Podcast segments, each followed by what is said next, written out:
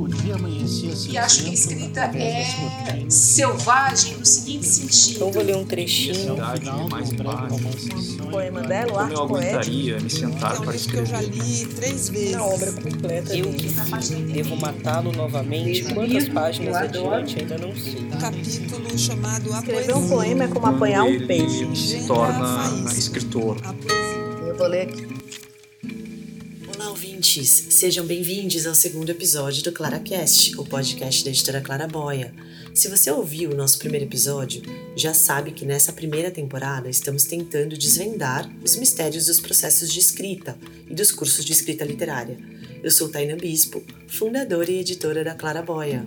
E eu sou Ana Straub, jornalista e roteirista. Bom, é isso mesmo. Com a pandemia, a gente percebeu um aumento grande no número de cursos de escrita e ficamos super curiosos para saber um pouquinho mais sobre eles, como funcionam, para quais públicos se dirigem. Exato! E contamos com a colaboração incrível de escritores e escritoras que também são professores de escrita e ministram cursos dos mais variados formatos. Thay, e o que você acha da gente adiantar para os ouvintes a nossa lista super especial de entrevistados? No primeiro episódio do ClaraCast, a gente bateu um papo super bacana com a escritora Andrea Del Fuego. Quem ainda não escutou, corre lá para ouvir. E também conversamos com Noemi Jaffe, Socorro Acioli, Cidinha da Silva, Jefferson Tenório, Anitta Deac e, claro, com ele, que é o nosso entrevistado de hoje, Luiz Antônio de Assis Brasil. Que honra receber o Assis Brasil no ClaraCast. Ele que é um grande pioneiro dos cursos e oficinas de escrita criativa no Brasil. Ai, com certeza.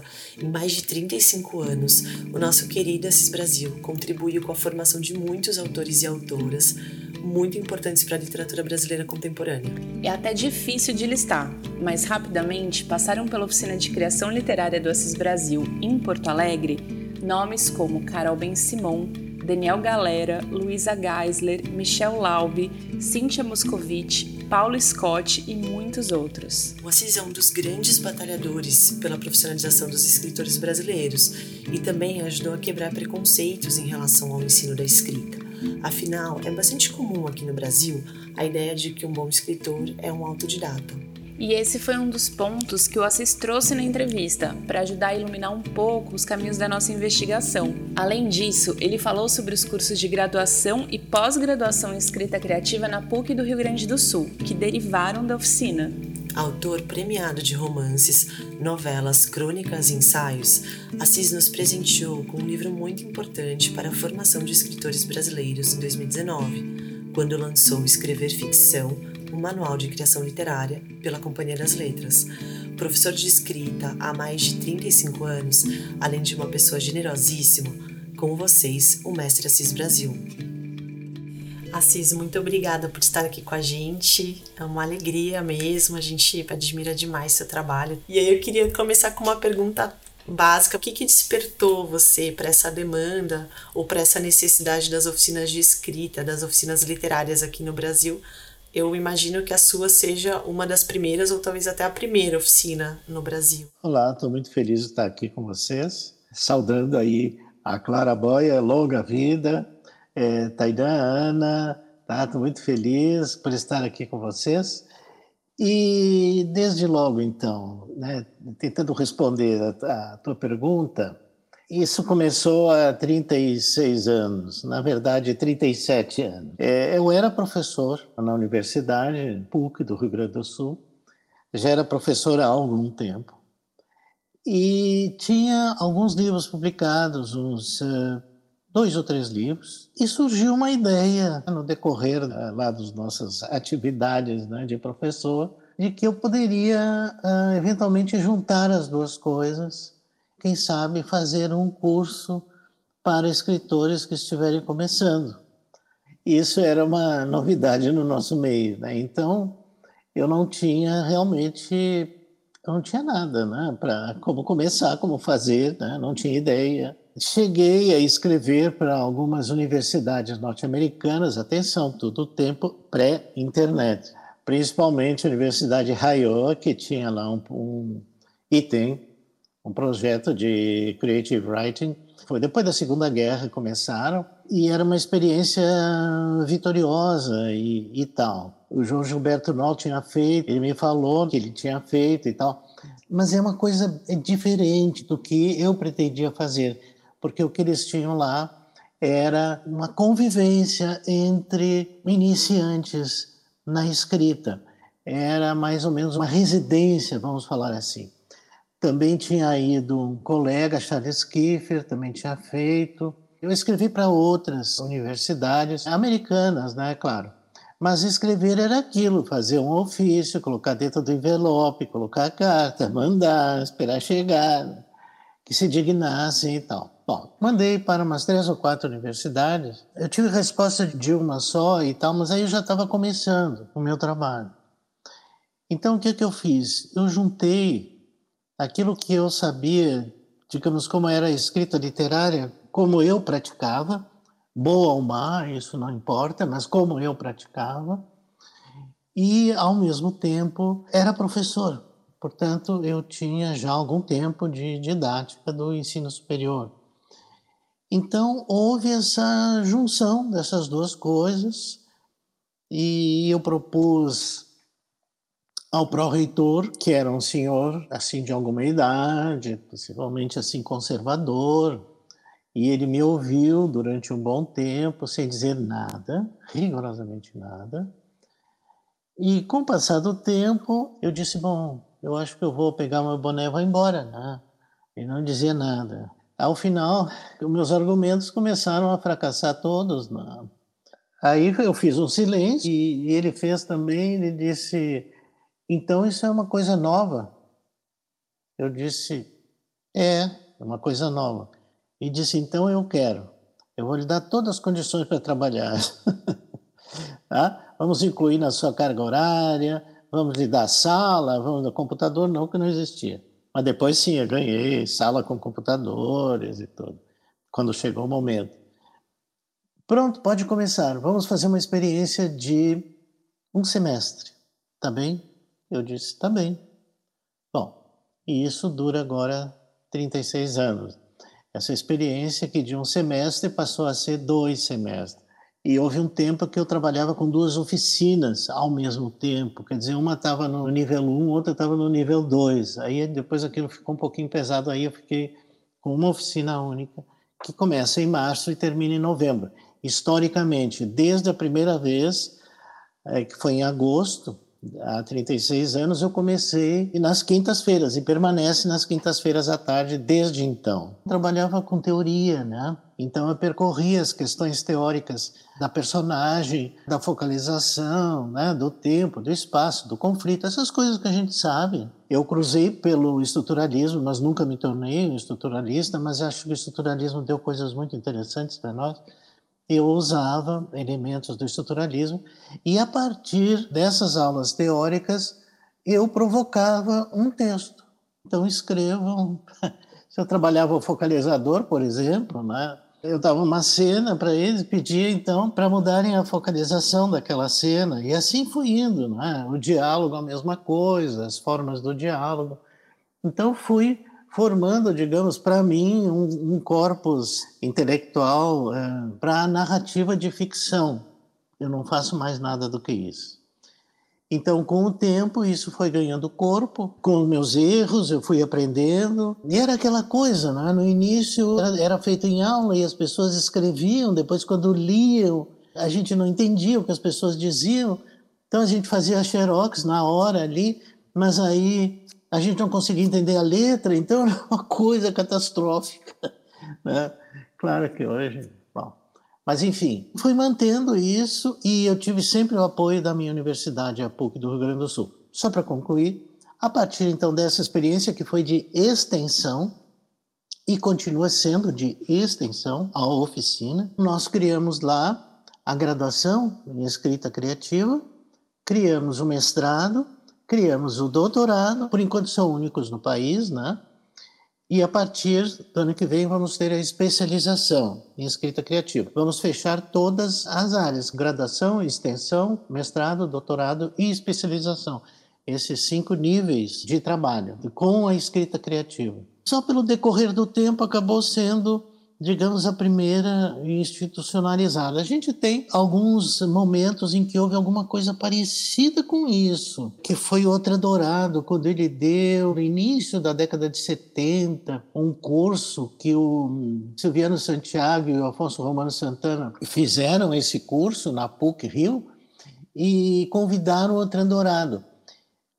É, foi, digamos, ele falando sobre como ele escreveu os seus livros e disso resultou uma publicação chamada Poética de Romance e Matéria de Carpintaria, que é um livro que saiu, salvo erro, em 76, 77, mas não era exatamente uma oficina mesmo, né? como a gente prevê, com criação de texto e principalmente compartilhamento, né? especialmente lá dentro da PUC, né? nós já temos perto de 100 defesas de doutorado e mestrado em escrita criativa, desde que existe. Né? E eu vejo assim com, com muita simpatia que começam a surgir experiências em algumas universidades, como na UniOeste, na Católica de Pernambuco, em Minas deve acontecer agora também uma especialização. Então, digamos que a coisa começa a ganhar um fôlego. Então eu sou continuamente chamado, né, para explicar como é que funciona, como é que a gente fez e tudo.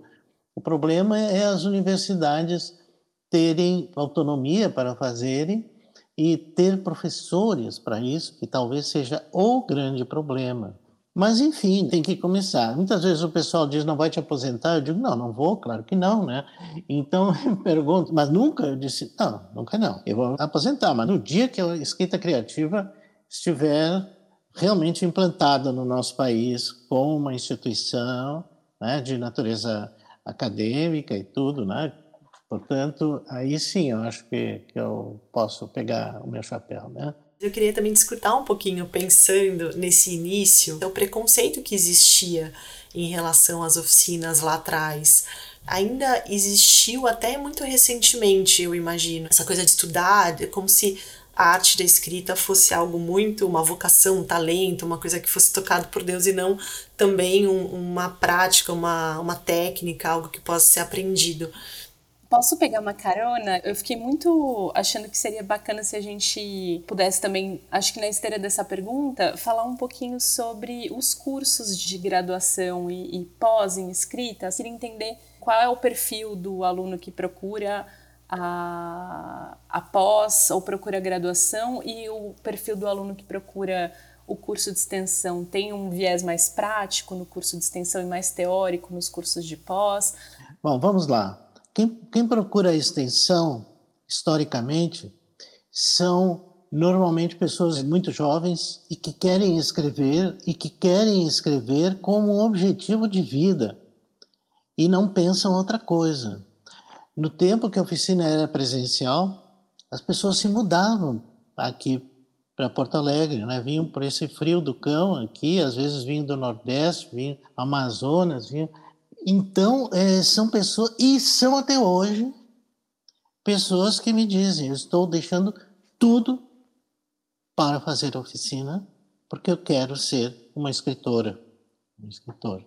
E isso chega a ser assustador. Eu digo: olha, atenção, é bom não ter muita. Né? Bom, enfim, essas coisas que a gente diz para as pessoas não se atrapalharem depois. Claro, se faz uma seleção para ingresso então, isso, de certo modo, é, nivela um pouco, e aqueles que têm, digamos, melhor texto, teoricamente, né, sabe como são essas, essas escolhas?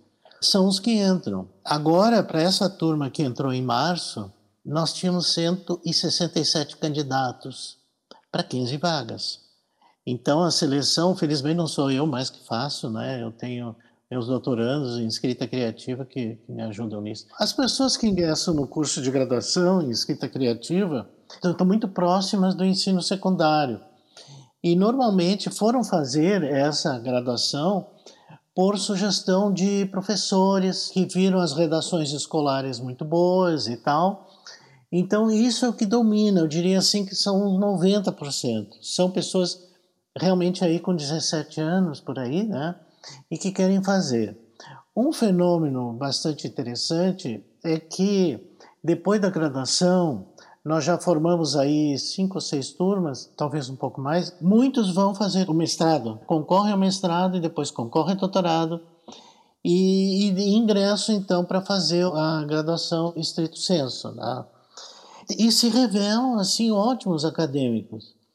E eles vão motivados pelo interesse a partir de uma pesquisa que a gente fez agora nesse ano, eles são levados aí em torno de 80% por quererem escrever.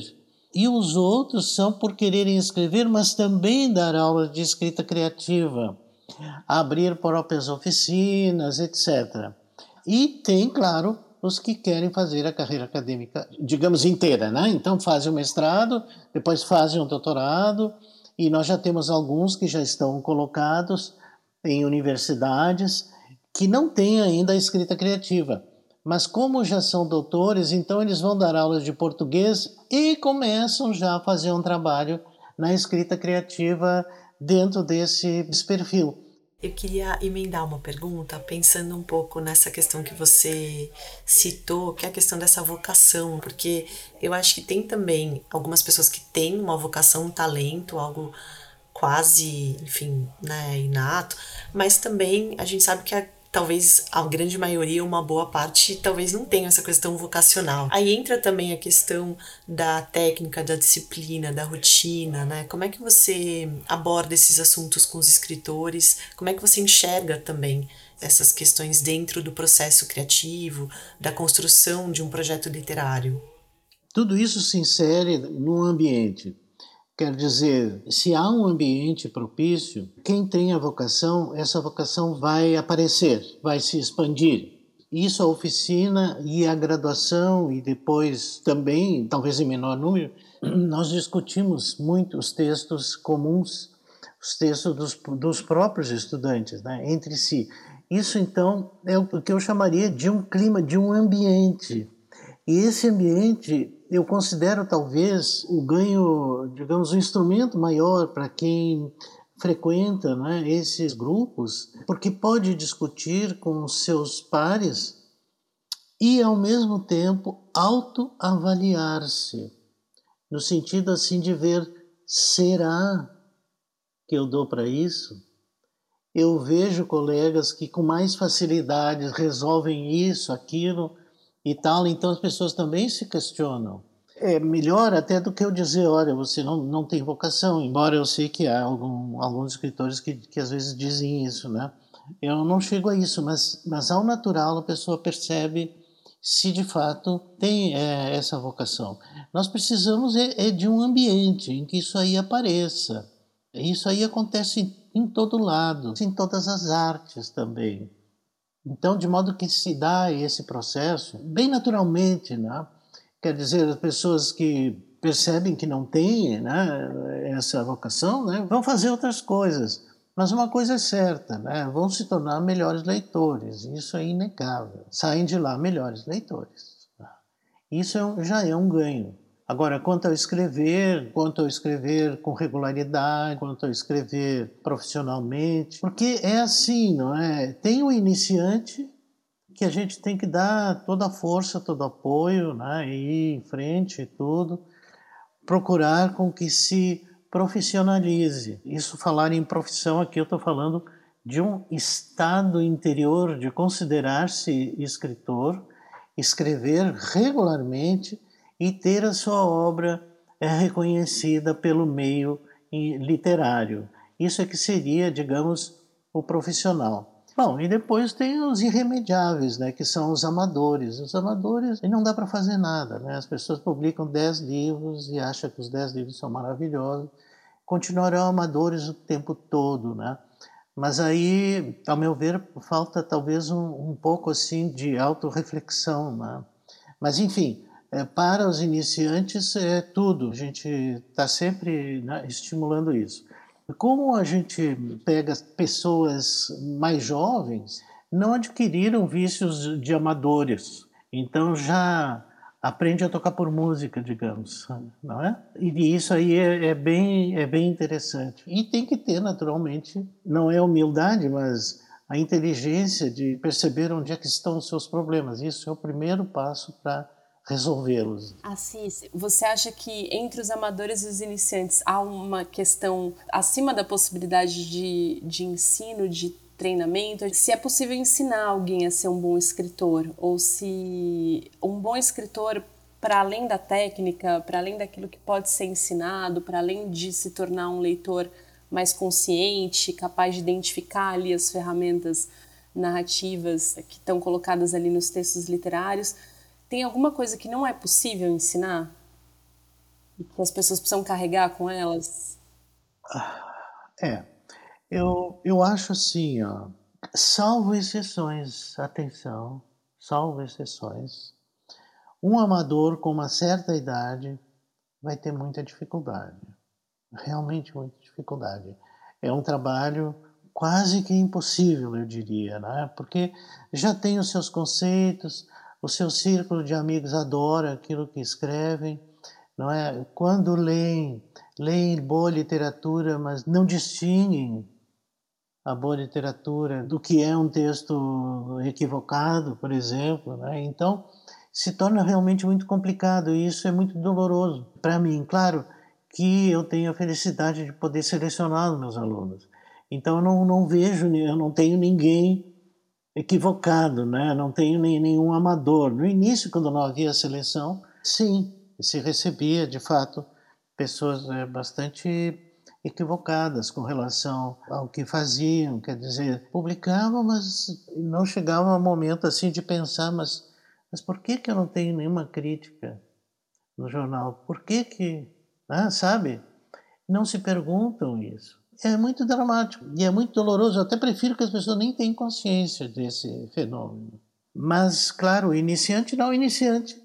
O iniciante precisa ser ouvido, precisa ser lido e ter um retorno disso. Né?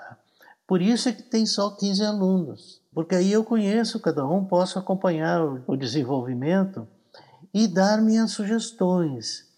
Agora, o escritor é, aprende a ser escritor. Não sei se se ensina alguém a ser escritor, mas o escritor aprende a ser escritor. Ele aprende eh, fundamentalmente pela leitura. Claro, é o que realmente historicamente fez os escritores é a leitura. Depois, escrever, né? escrever bastante, ouvir os outros, mas tem que ser alguém qualificado que possa dar uma opinião idônea, digamos assim, sobre o texto, é, que seja sincero. Já que atualmente nós temos essas oficinas que são lugar de prática e convívio e diálogo, frequentar uma oficina né, que pode, pode ajudar muito nesse sentido. Né? Então, eu vejo com muita naturalidade a existência desses cursos que não são só oficinas, mas também já cursos institucionalizados, acadêmicos. No início havia uma reação porque era uma novidade. As pessoas têm dificuldade em aceitar novidades. É essa coisa. E o curioso é o seguinte, que as reações lá há 36 e 37 anos partiam dos escritores, não da academia. Então, tanto que eu recebi o apoio integral da, da, da minha universidade. Mas eram dos escritores, né? Claro, eram pessoas assim já com seus conceitos bastante introjetados, né, seus pré-conceitos, então não aceitavam. Então eu creio que a literatura é das últimas artes que ainda precisa justificar o seu ensino. Tá? Talvez seja a última delas. Mas nós vamos chegar lá, nós vamos chegar lá. Se as outras artes fazem isso, por que a literatura não faz?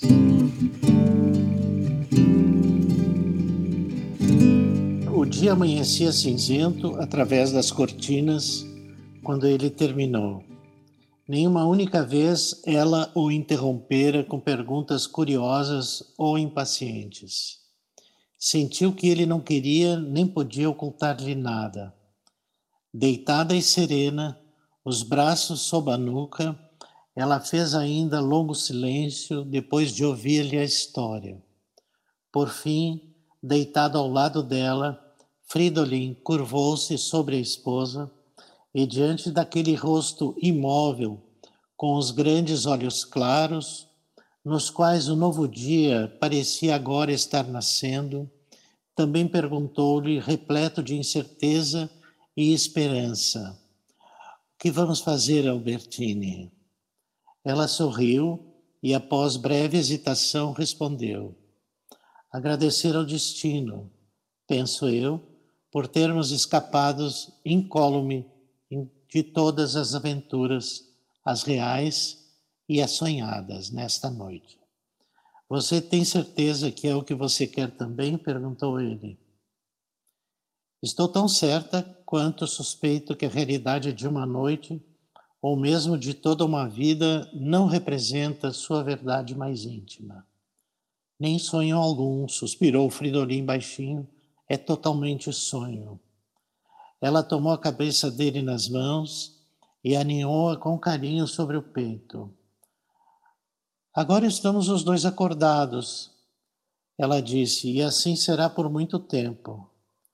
Para sempre, ele quis acrescentar, mas antes ainda que houvesse pronunciado as palavras, ela colocou-lhe um dedo nos lábios e, como se o fizesse para si mesma, sussurrou: Melhor não perguntar ao futuro. E assim permaneceram ambos deitados talvez cochilando um pouco, juntos um do outro e sem sonhar, até que, como em todas as manhãs, bateram na porta às sete horas e, com os ruídos habituais provindos da rua, um vitorioso raio de luz atravessando a fenda da cortina e um agudo riso de criança no quarto ao lado, principiou o novo dia é o final do breve romance de sonho do Arthur Schnitzler. Pai, depois de ouvir o Assis, eu fiquei aqui pensando que o sonho de muita gente que escreve deve ser fazer o curso dele, né? Ai, com certeza, deve ser uma experiência incrível. E para quem tem o sonho de publicar um livro, Thay, disso você entende bastante, não é mesmo? Fala um pouquinho do curso Aventura de Ser Escritor pra gente. É bem comum para quem trabalha no mercado editorial ouvir muitas perguntas sobre quais são as possibilidades e os caminhos para se publicar um livro. E depois de responder muitas perguntas como essas individualmente, eu tive a ideia de montar o curso Aventura de Ser Escritor. São quatro aulas onde eu falo sobre as etapas de produção do livro e apresento possibilidades para quem quer publicar. E o curso já rolou em vários lugares, né? Antes da pandemia, eu ofereci versões presenciais no SESC, na Escrevedeira, e desde o ano passado parti para as edições online. E a próxima turma começa quando? Vamos começar uma turma nova no dia 4 de outubro. Falta pouquinho. As inscrições estão abertas e todas as informações estão disponíveis no nosso site www.editoraclaraboia.com.br e também no perfil do Instagram, Editora Claraboia. Você conhece a Editora Claraboia? Criada em 2019 em São Paulo pela jornalista e editora Tainã Bispo, a Claraboia é uma editora independente que acredita no poder de transformação e de resistência das palavras e dos livros. Quer saber mais sobre nossos livros, cursos, serviços, clube de leitura e muito mais? Então acesse o site www.editoraclaraboia.com.br e siga nosso perfil no Instagram arroba editora Claraboia. Eu li numa das suas entrevistas que me chamou a atenção é, sobre o seu primeiro livro, que você disse assim, já bem entrado nos 20 anos, quando escrevi um romance cheio de problemas, mas que foi um bom impulso para confirmar meu desejo de ser escritor. Um prêmio aqui, outro ali, e assim foi indo. A gente sente que os escritores têm uma ansiedade muito grande de publicar. Ao mesmo tempo, existe também uma vontade de realizar, de materializar esse livro, porque também é um movimento para dar impulso para os próximos. É uma sensação muito comum nos escritores iniciantes. Uhum. É, de fato é. Eu diria que é a palavra antiga, né? Insopitável. Isso aí é, é algo que não dá. Eles querem publicar. Né? Por mais que publique no meio eletrônico, agora já não tanto, mas querem publicar, querem publicar e publicam desde que, digamos, terminam a oficina, normalmente já tem um livro de contos e querem publicar. E, e publicam. Eu não vou, claro, dizer não, não faça isso. Não posso, simplesmente não posso. Não posso porque vai ser muito difícil explicar o porquê não. Mas assim, ó, eu tenho por vezes surpresa. Alunos muito vocacionados e publicaram um primeiro livro muito interessante, embora eventualmente a crítica não tenha assim descoberto e tal. E depois não publicam mais nada.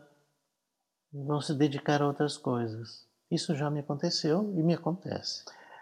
Outros casos me dá pena porque eu vejo que, como a gente sabe, né, nem sempre o primeiro livro é o grande livro.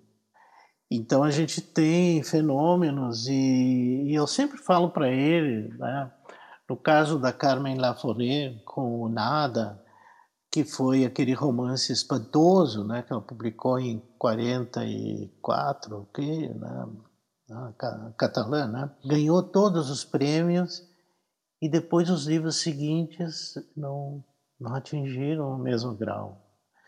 Então, por tudo isso, e até por o fato de, por vezes, a pessoa publica um livro, e aí aquele livro não é falado, não é comentado, depois publica outro, aí houve mais um pouquinho, depois já houve mais crítica, né? E depois escreve já um outro que começa a aparecer. Isso aí é um fenômeno bem interessante que acontece e por isso é que eu, digamos, não, não digo, não, não faça isso. E depois é o seguinte, quem vai fazer a seleção mesmo é o leitor. Então, publica depois ver o que acontece. Entretanto, uma série de recomendações da última aula, né, que eu para eles, né, que é assim, ó, não se entusiasmar em excesso com o êxito do primeiro livro e nem ficar para baixo se esse livro não acontecer. É seguir adiante e é acreditar no que está fazendo. O resto, se for para acontecer, vai acontecer. É melhor fazer assim do que dizer não publica e tal porque realmente é uma ansiedade enorme nesse começo. É claro. E por vezes são pessoas que alguns têm dificuldade de aceitar a crítica. Digamos, o próprio leitor da editora, não é? quando observa, nem todos aceitam e tal, né? Eu digo, olha, isso é uma doença infantil, viu? É, ouve o que esse leitor está te dizendo, né? Ouve provavelmente tem razão. Conheço né, vários leitores, leitores de, de, editoras, né, e são pessoas, em geral, muito qualificadas, realmente muito qualificadas. E então, por isso é que eu digo, olha, ouve, ouve essa pessoa, tá? Diz, não, mas se tu me fala porque eu tenho que mexer aquilo, eu faço. Agora, uma pessoa, não tem nada a ver, são grandes leitores. Eu sou um professor, eles são grandes leitores, né? quer dizer, eles vão te dizer coisas que acho que você deveria pensar realmente, deve pensar realmente. E normalmente é isso, eles têm razão, esses leitores. Tem uma das entrevistas que você disse que ler é a receita necessária e insubstituível. Como que a gente pode aprender a fazer essa leitura com a intenção de saber? Então, é assim, tem que abrir mão um pouco do prazer. Tem que abrir mão. Não adianta tem que abrir mão dessa coisa do spoiler. Eu sempre falo para o pessoal lá, não tem spoiler na nossa aula. A gente vai dizer como é que termina o livro. Terminou uma leitura? Terminei. Uma leitura legal do livro tal. Recomendo a todo mundo. Então agora conta para nós o que é o livro. E a pessoa conta, conta, conta. Bom, mas eu não digo para não. Não, justamente é o que eu quero ouvir. Como é que termina? Tá bem. Mas por quê? para a gente saber como é que vai começar a leitura, para a gente ver o que essa ficcionista, esse ficcionista, como agiram tecnicamente para chegar naquele resultado. Então, perceber os sinais, os indícios que estão no texto, que vão nos conduzir num trabalho consciente para verificar como é que isso aí foi distribuído no decorrer do texto. Outras coisas são as técnicas. Então eu parto, digamos, de alguns princípios que eu tenho. Pronto, em relação ao diálogo. O diálogo é para revelar a personagem, não é para contar a história. Por exemplo, na telenovela, os atores contam a história para o espectador, não é mesmo? Mas isso na literatura não pode acontecer. Isso aí é muito pobre porque tira a inteligência do leitor, a capacidade do leitor de entender aquilo que está acontecendo no subtexto. O diálogo é feito, portanto, para revelar a personagem. Não é para contar a história um para o outro, que na verdade não estão contando a história um para o outro, estão contando para o leitor. Então, acabou a naturalidade. Aquilo tem que partir espontaneamente da personagem. Eu digo, bom, então vamos estudar tal texto e vamos ver como é que esse texto trabalhou é, o diálogo. Aí vão ler, mas aí já está com uma leitura orientada para isso. Então, vou dizer, olha, perdeu meia página, aqui num diálogo completamente inútil. Outro diz, ah, eu me senti uma tola lendo essa passagem desse diálogo, porque isso aqui estava sendo escrito para mim, e não era algo resultante da interação entre as personagens. O filme, né? O filme usa muito isso do diálogo para contar a história. Claro, grandes diretores não fazem isso, né? mas até usam um pouco de diálogo, né? usam mais a imagem. Mas normalmente o grande cinema comercial, o diálogo existe para informar o leitor das coisas que estão acontecendo no, no filme, que ele não tem como mostrar, mas nós, como escritores, temos. Nós podemos usar sumários que o cinema não pode usar. Na programação, no projeto de romance, por exemplo, que é o meu projeto de romance padrão, que eu, com o tempo, fui estabelecendo, é um, uma sinopse de uma frase, um resumo de uma página e depois os diferentes episódios que saem desse resumo. Pronto, é bem simples. Né? Então, isso eu conduzo, portanto, os meus leitores por esses caminhos. Quer dizer assim, nessa expansão do resumo, que são os diferentes episódios, eles podem ocorrer em forma de cenas, como pode ocorrer em forma de sumários. Então, por vezes, o pessoal do cinema diz: Ah, é a escaleta. Eu digo: Não é a escaleta. Não é a escaleta, porque a escaleta trata só de cenas, e ao passo que a literatura pode ter sumários, grandes arcos de tempo, etc., contando de maneira indireta aquilo tudo que aconteceu. Portanto, quando existem é, furos nisso aí, né? o que, que pode ser tirado? Ou tem um gap aqui, quer dizer, eu preciso fazer uma articulação entre um determinado episódio e outro. E esse episódio tem que resultar de algum outro e vai gerar o outro mais adiante. Então é isso. Todo esse projeto de planejamento, nessas três etapas, todo esse projeto, ele, ele entretanto, ele é bastante, ele é móvel e esses elementos interagem. Quer dizer que por vezes eu tenho que mexer num episódio que eu vou ter que alterar alguma coisa do resumo e talvez da própria sinopse. Então, não é uma camisa de força, ao contrário, tá? é uma camisa de liberdade, é como eu digo sempre, pessoal. E para isso, então, a leitura é fundamental. No momento, então, em que na leitura, é, digamos, o leitor letrado, diferente do leitor natural, que eu, eu chamo leitor natural, o leitor letrado, ele, ele vai descobrir essas coisas. E no momento que ele descobre, é o melhor momento, porque ele já assume aquilo para si mesmo. E assumindo para si mesmo, ele vai praticar. Por vezes, esses primeiros textos são muito parecidos com determinada autora, determinado autor, mas isso é assim mesmo. Isso é assim mesmo. Mesmo Michelangelo imitou no início, né? Quer dizer, isso aí faz parte do conhecimento da arte, né? e a literatura é uma delas. É, enquanto você estava falando, Assis, eu fiz esses paralelos é do quanto no ensino das artes plásticas há mais tempo convencionado de que existem técnicas que devem ser apreendidas para as pessoas que estão ali começando, desse princípio, né, de reprodução, digamos assim, né, daquelas técnicas que estão colocadas, daqueles materiais e tudo mais. Hum, pois é, as técnicas estão aí para nos ajudar, funcionam. E toda arte tem sua técnica, então por que, que a literatura não teria? Essas, eh, digamos, oficinas, elas podem facilitar o conhecimento. Não é assim ensinar a técnica, é fazer com que a pessoa perceba o que funciona melhor e o que não funciona tão bem. E aí o que funciona melhor acaba sendo uma técnica. E que é que ele vai assumir para si mesmo quando estiver escrevendo. A gente pode falar de uma apropriação, talvez, dessas ferramentas? Sim, claro, porque a partir dessas técnicas eu tenho posso jogar qualquer conteúdo, né? Porque a técnica ela é abstrata.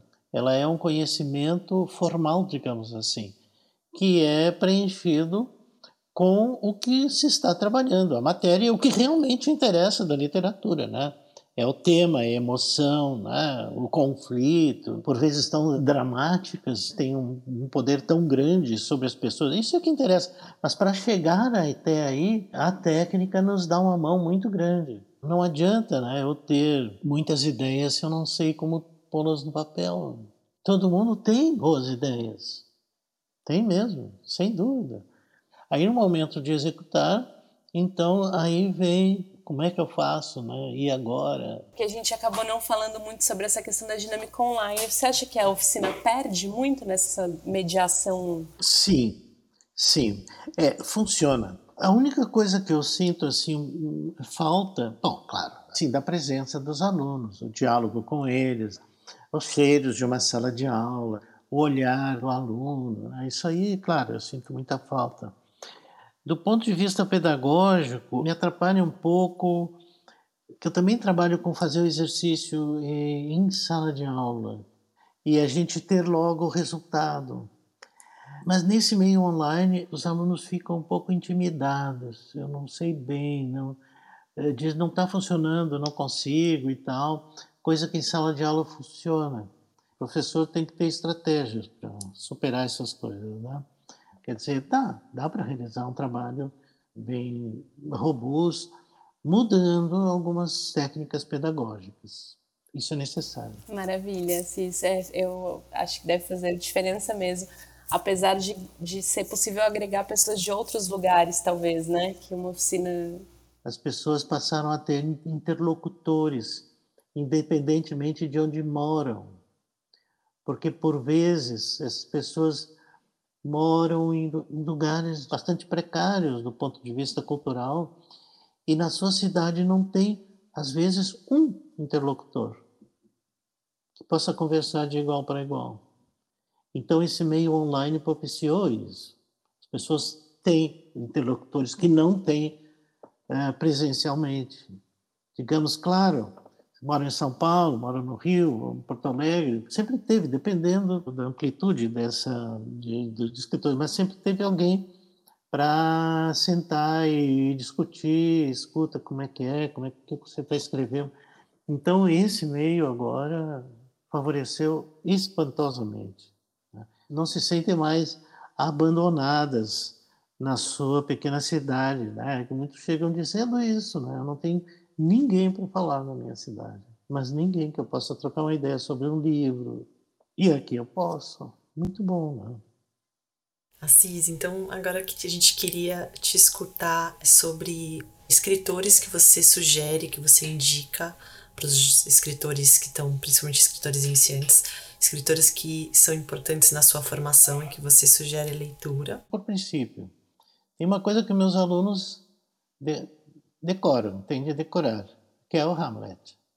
Porque a partir do Hamlet eu puxo todas as possibilidades dramáticas que existem de explicação dos meus conteúdos teóricos. Alguma coisa eu, digamos, eu tenho uma, uma contribuição para os estudos da escrita criativa através, portanto, de alguns elementos, que é a questão que é assim, a personagem é que deflagra a história. Pronto tudo o que acontece na história deve parecer que depende da personagem. Isso é uma coisa.